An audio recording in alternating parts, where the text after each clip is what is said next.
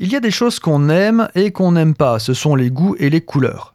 Au-delà de ça, il y a des choses qui nous repoussent, mais ça va au-delà du fait d'aimer ou de pas aimer, c'est génétique. On parlerait plus de dégoût et de couleur, et la coriandre en est le meilleur exemple.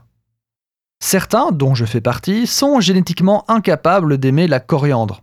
En fait, elle goûte le savon pour ces personnes. Et nous allons passer les deux prochaines minutes à vous expliquer pourquoi et comment. Déjà, première info relative, coriandre c'est féminin. N'en déplaise à beaucoup, c'est de la coriandre, pas du coriandre. Et ceux qui aiment la coriandre l'aiment beaucoup. On parle de goût très parfumé, très frais, citronné. Mais pour ceux qui sont de l'autre côté du fleuve, le seul lien avec le citron est ce goût immonde de savon à vaisselle, pour ne pas dire d'insectes écrasés.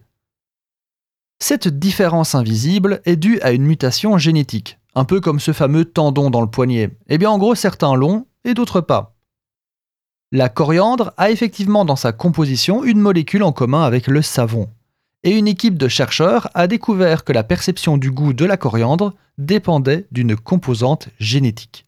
Les résultats de cette recherche montrent que des récepteurs envoient des signaux à notre cerveau pour les transformer en descripteurs d'arômes et de saveurs certaines personnes surexpriment le gène présent dans la coriandre, ce qui les rend très réceptifs au goût de savon de celle-ci.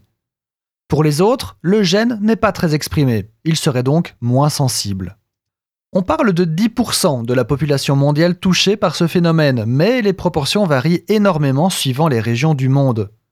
Peu présente dans la gastronomie occidentale, la coriandre est traditionnellement utilisée dans les cuisines orientales, latino-américaine ou encore dans le sud-est de l'Asie. Et c'est là que la moyenne de personnes touchées par cette mutation est la plus faible. Logique.